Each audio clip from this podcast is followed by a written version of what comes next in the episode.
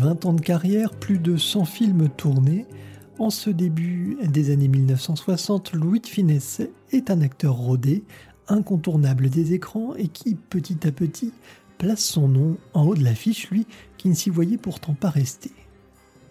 Dans ce deuxième volet de Rétropolis consacré à l'acteur, vous entendrez cette fois des morceaux plus familiers puisque nous rentrons dans cette deuxième moitié de carrière, celle où l'on retrouve la grande majorité de ses succès. Cela ne m'empêchera pas de vous faire découvrir quelques morceaux plus rares. N'hésitez surtout pas à réagir à cette émission sur les réseaux sociaux, mais aussi à nous laisser quelques étoiles sur les plateformes. Cela permet notamment de faire remonter le flux de l'émission et donc de la faire découvrir au plus grand nombre. Rétropolis spécial de Funès, deuxième partie. Attachez vos ceintures, décollage imminent.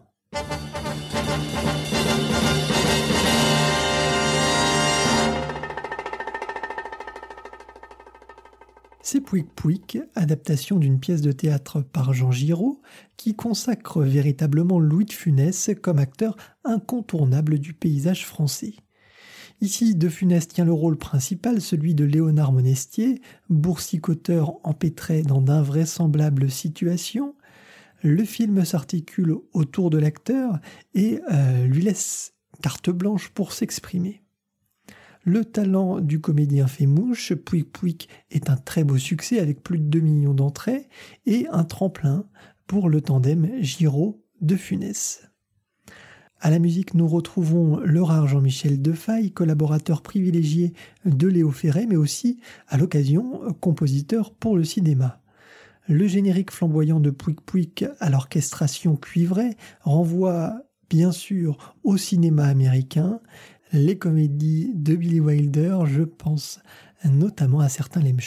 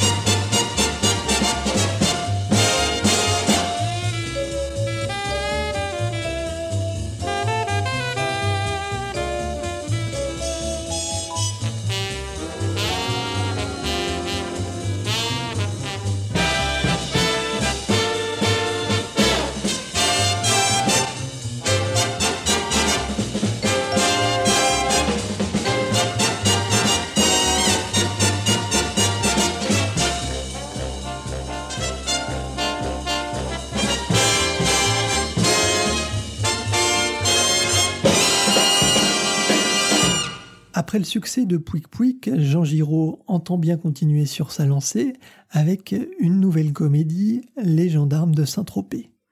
Inutile de présenter la joyeuse bande de gendarmes, leur succès parle pour eux, près de 8 millions d'entrées en 1964, sur la première marche du box-office français. Louis de Funès y interprète bien sûr Cruchot, et euh, côté musique, après avoir essuyé de nombreux refus, Jean Giraud trouve finalement chaussure à sa taille avec Raymond Lefebvre, Raymond Lefebvre à qui revient la tâche d'accompagner les gendarmes.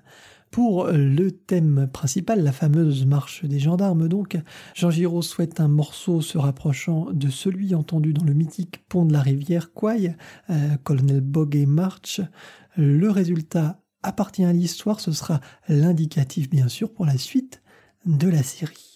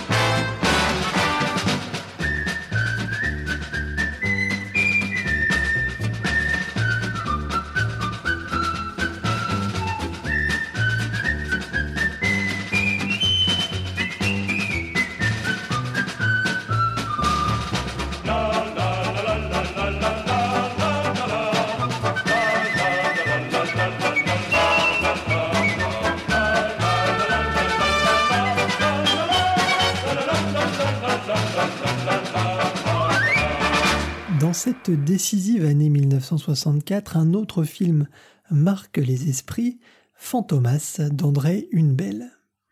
Mix savamment dosé d'humour et d'aventure, le film reprend, dans un ton tout à fait singulier, l'univers créé par Marcel Alain et Pierre Souvestre. Au pied levé, De Funès remplace Bourville pour le rôle du commissaire Juve. En ce qui concerne la bande originale, une belle fait confiance une nouvelle fois à Michel Magne qui livre ici une partition splendide de finesse, une finesse qu'on ne retrouve malheureusement que partiellement dans l'enregistrement aujourd'hui disponible, car euh, l'incendie du château euh, d'Hérouville a malheureusement détruit la quasi-totalité des archives du compositeur. Et lorsqu'il s'agit de publier pour la première fois en disque les musiques de Fantomas, une seule solution est possible, tout réenregistrer. On retrouve donc dans l'album les nombreux thèmes, mais pas l'infinité de variations qui ne peuvent être que dégustées au sein même du film. Qu'importe, le travail de réenregistrement est tout de même remarquable. Fantomas est un incontournable de la musique de film à la française et pour vous en persuader, un extrait pas le plus célèbre, Fandor au cimetière. L'ambiance est ici étrange avec l'utilisation des ondes marteneaux et en même temps très suave avec la contrebasse et ce thème de Fantomas presque en arrière-plan. Tout le talent ici de Michel Magne pour installer une ambiance avec en sus, en tout début de morceau, le thème du commissaire Juve en contrepoint comique.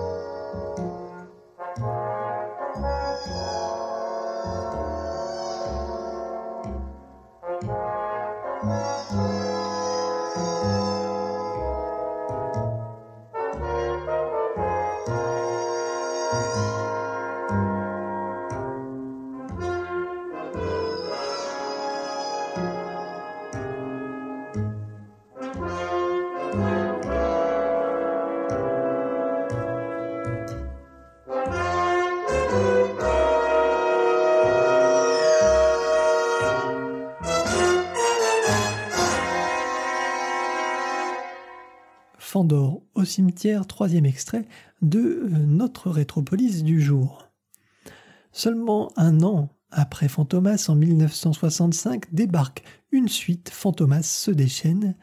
L'équipe reste inchangée, De Funès est toujours accompagné de Jean Marais et Mylène de Mongeau, mais euh, sa place est de plus en plus importante dans le scénario.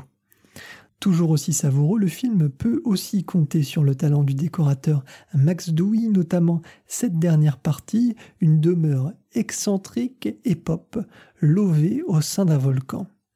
Dans le morceau Fandor se déchaîne, qui accompagne la fuite pittoresque hors du volcan, Michel Magne prouve encore toute l'étendue de son talent, les mesures enlevées de la première partie stoppées par des passages contemplatifs, laisse place une fois les hauteurs atteintes à un thème majestueux reprenant la mélodie de la romance entre Hélène et Fantomas, mais dans des sphères jusque-là jamais atteintes.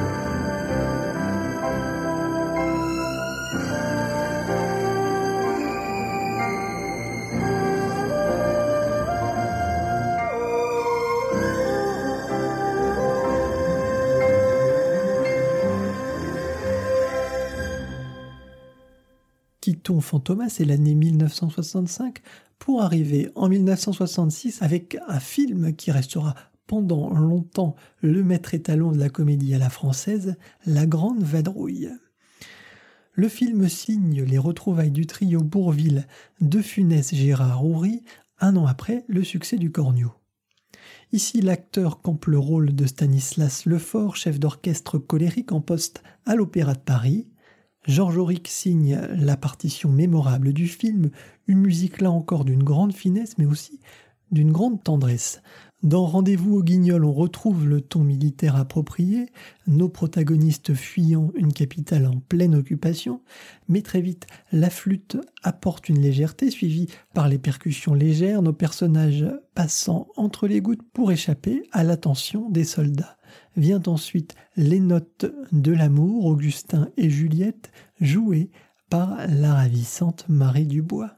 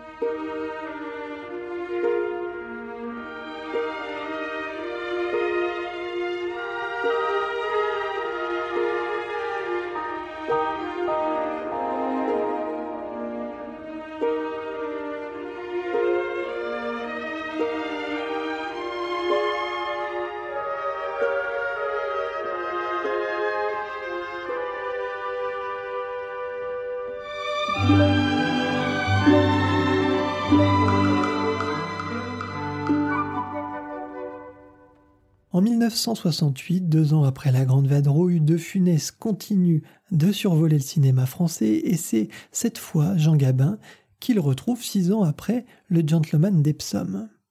Le rôle de Félicien Mézeray est taillé pour De Funès, un marchand d'art sans scrupules qui compte bien sûr récupérer une peinture de Modigliani qui a la particularité d'être tatouée sur le dos d'un ancien légionnaire, d'où le titre du film Le Tatoué.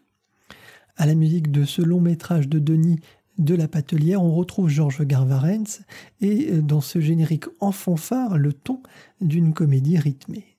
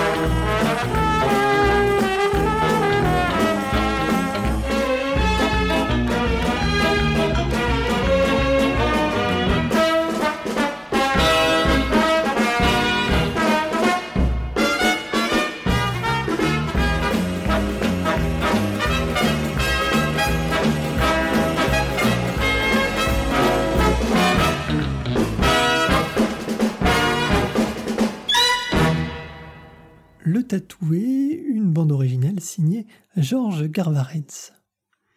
Nous arrivons en 1970 avec un projet unique dans la carrière de l'acteur L'Homme Orchestre, un film musical de Serge Corbert. De Funès y interprète le rôle d'Evan Evans, maître de ballet exigeant et pointilleux. Musicien lui-même, De Funès impose ici un sens du rythme remarquable, notamment dans cette séance de répétition. La musique de François de permet d'installer un rythme progressif où viennent se superposer instruments et sonorités insolites, l'acteur installant lui-même à l'écran, couche après couche, la musique.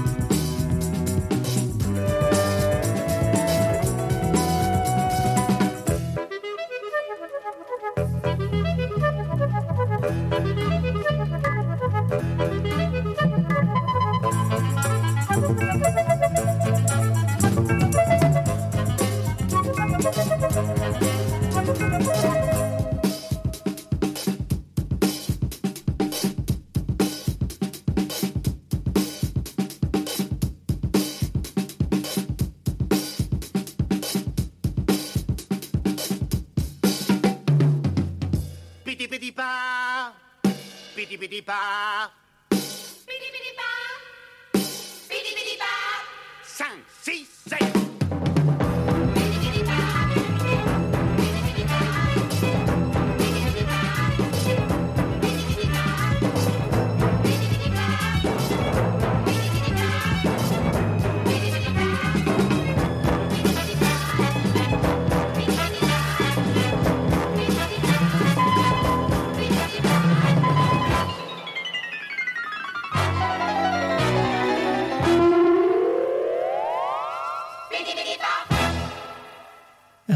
Un extrait de la bande originale de L'Homme Orchestre, musique de François de Roubaix. Encore une fois, nous allons retrouver Jean Giraud aux manettes cette fois d'une comédie policière, Joe, où De Funès interprète Antoine Brisbard, un acteur bien décidé à se débarrasser d'un maître chanteur encombrant, Joe, à la musique, c'est de nouveau Raymond Lefebvre pour une de ses partitions que j'estime le plus réussie, empruntant beaucoup aux films américains de cette époque et, notamment aux compositeurs comme Lalo Schifrin avec cette guitare basse tout à fait symbolique en attaque et plus largement dans le morceau.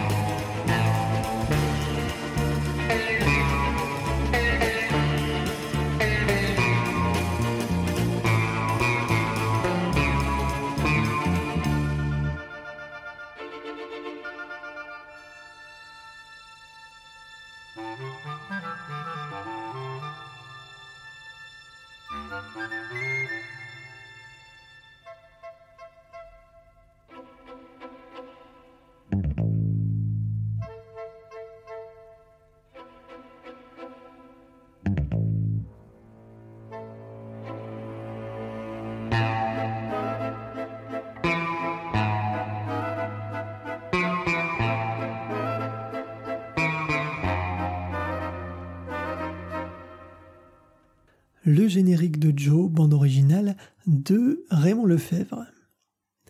Parmi mes compositions favorites figure en bonne place celle de La Folie des Grandeurs, composée en 1971 par Michel Polnareff. Puisant ses inspirations dans le western spaghetti et la musique d'Ennio Morricone, Polnareff réussit le tour de force d'imposer son style dans l'univers déployé par un Gérard Houry, les mélodies parfaitement ciselées, comme le thème du myosotisme, mais aussi des passages plus étonnants où viennent exploser avec force des guitares électriques, des sons électroniques qui envahissent l'espace, se baladant de gauche à droite avant que vienne se poser un thème comme sorti du néant. Ce morceau, la fuite de Blaze, l'arrivée du taureau, écoutez, c'est un bijou.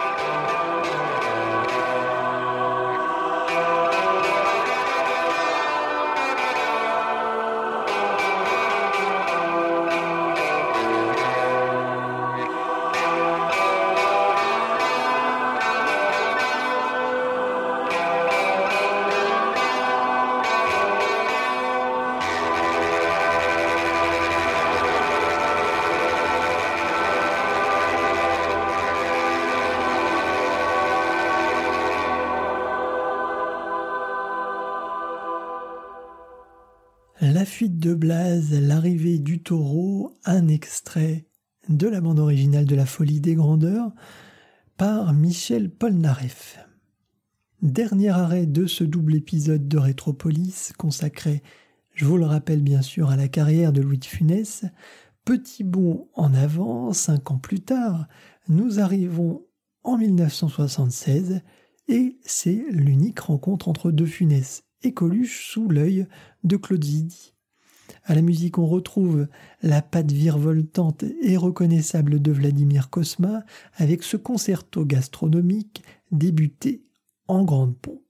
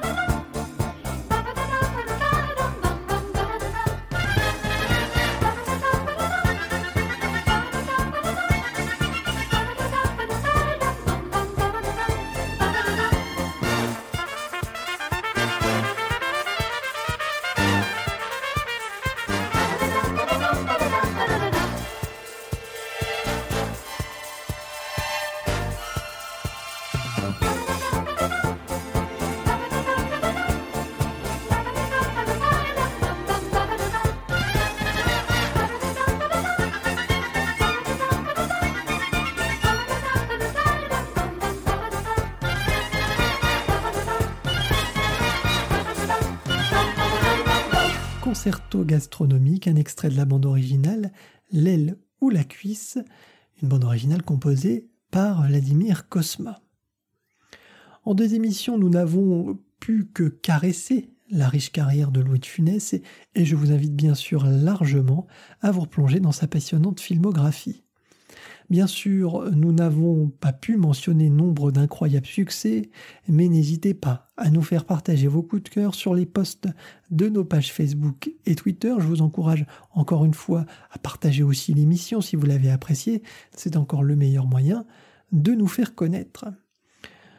Vous en avez désormais l'habitude, je dois clôturer l'émission avec un nouveau morceau issu d'une des dix bandes originales que nous avons entendues aujourd'hui. Vous l'aurez compris, j'aime beaucoup La Folie des Grandeurs, cette bande originale de Michel Polnareff, et j'ai décidé de vous passer un deuxième extrait donc, Flamenco Blaise, c'est ce moment où euh, Yves Montand chante et danse, entraînant l'exaspération de Louis de Funès. Vous pouvez euh, retrouver Rétropolis et toutes les autres émissions de La Grande Évasion sur le site de la radio www.lagrandeévasion.fr et euh, sur vos plateformes favorites Apple Podcast, Podcast Addict, Deezer, Spotify, SoundCloud, Magellan, bref, partout. On se retrouve très bientôt pour de nouvelles aventures. En attendant, portez-vous bien. Ciao ciao.